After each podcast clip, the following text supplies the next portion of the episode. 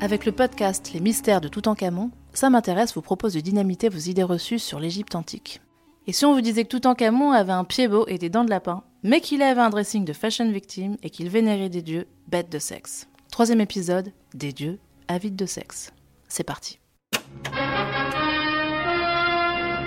Grâce au magnifique masque mortuaire d'or massif, croisez le regard mystérieux du jeune pharaon.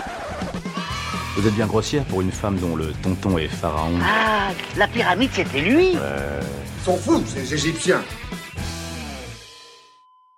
Ah, les dieux du Nil éternel. Osiris le sacrifié, Isis, modèle de l'épouse dévouée, Sekhmet, la puissante guerrière à tête de tigre. Et Atum, le petit cochon Mais enfin, qu'est-ce que tu racontes? Allez quoi? Enfin arrête tes manières. Les divinités égyptiennes étaient des bêtes de sexe. Mais attention, hein, il n'est pas question ici de simple grivoiserie. Non monsieur. À l'époque de Toutankhamon, on pense le monde différemment d'aujourd'hui. Et la sexualité est chargée de sens.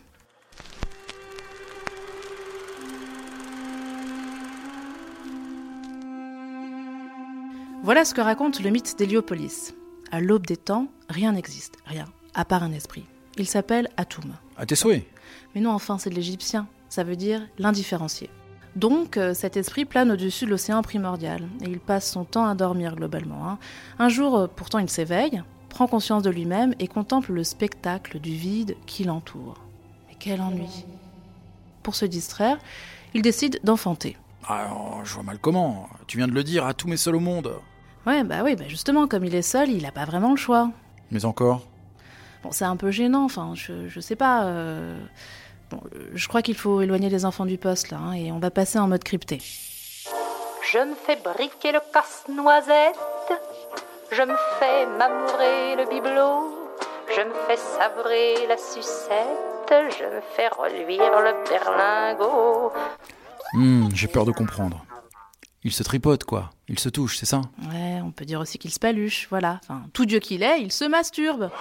Et le mythe raconte qu'après ce plaisir solitaire, Atum se retrouve père de deux enfants. Un garçon, Chou, qui personnifie l'élément sec, et une fille, Tefnout, qui incarne l'humidité. Une bien jolie petite famille, hein. le frère et la sœur s'entendent à merveille. Le problème, c'est qu'ils sont vraiment très proches. Ils passent leur temps à copuler et donnent naissance à deux enfants. Un fils, Jeb, qui personnifie la terre, et une fille, Nout, c'est le ciel.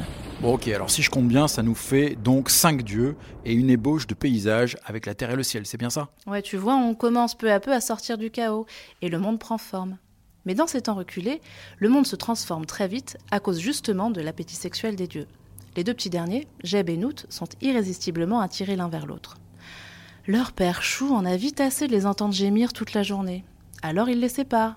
Mais tu t'en doutes, hein, c'est pas facile de séparer la terre et le ciel.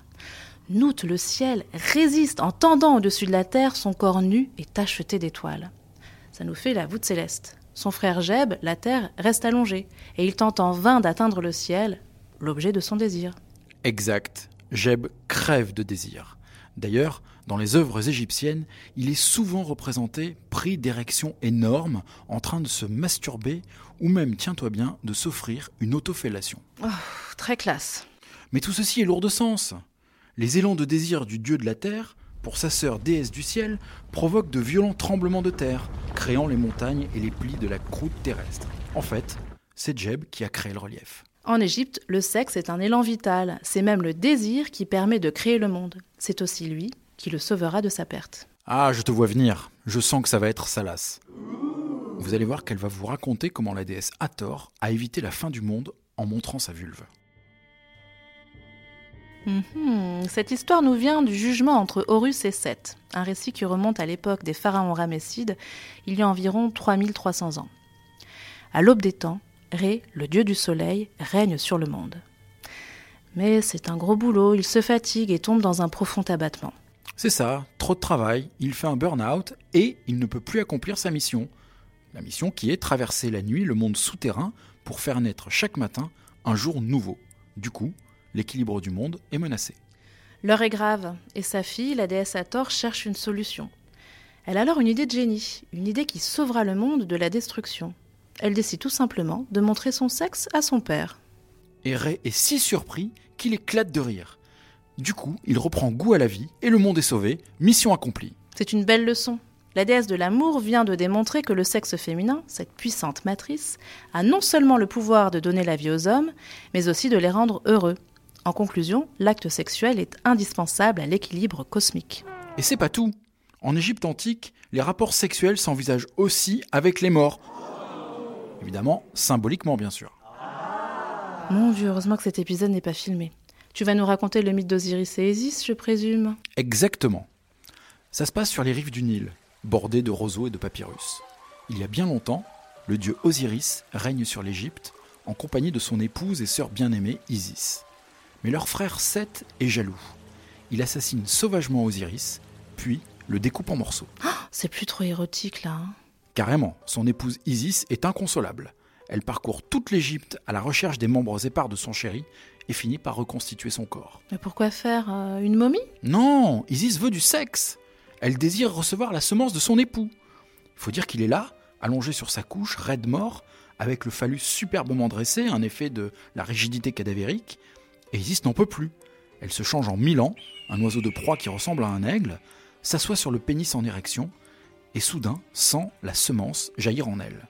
C'est ainsi qu'elle conçoit, avec son époux mort, un petit dieu, Horus à tête de faucon. L'épisode n'est pas seulement paillard. Il enseigne qu'après la mort, une vie dans l'au-delà est bien possible. Mais dis-moi, on a de la masturbation, de l'inceste, de la nécrophilie? Mais ils ont des tabous à un moment, les Égyptiens, ou quoi?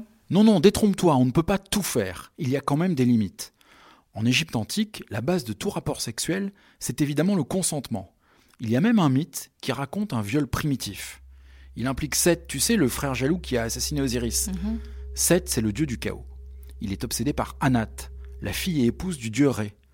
Un jour, il la surprend dans son bain, ne se contrôle plus et il bondit sur elle pour la violer. Son crime est rapidement puni, puisque Seth est empoisonné et tombe malade.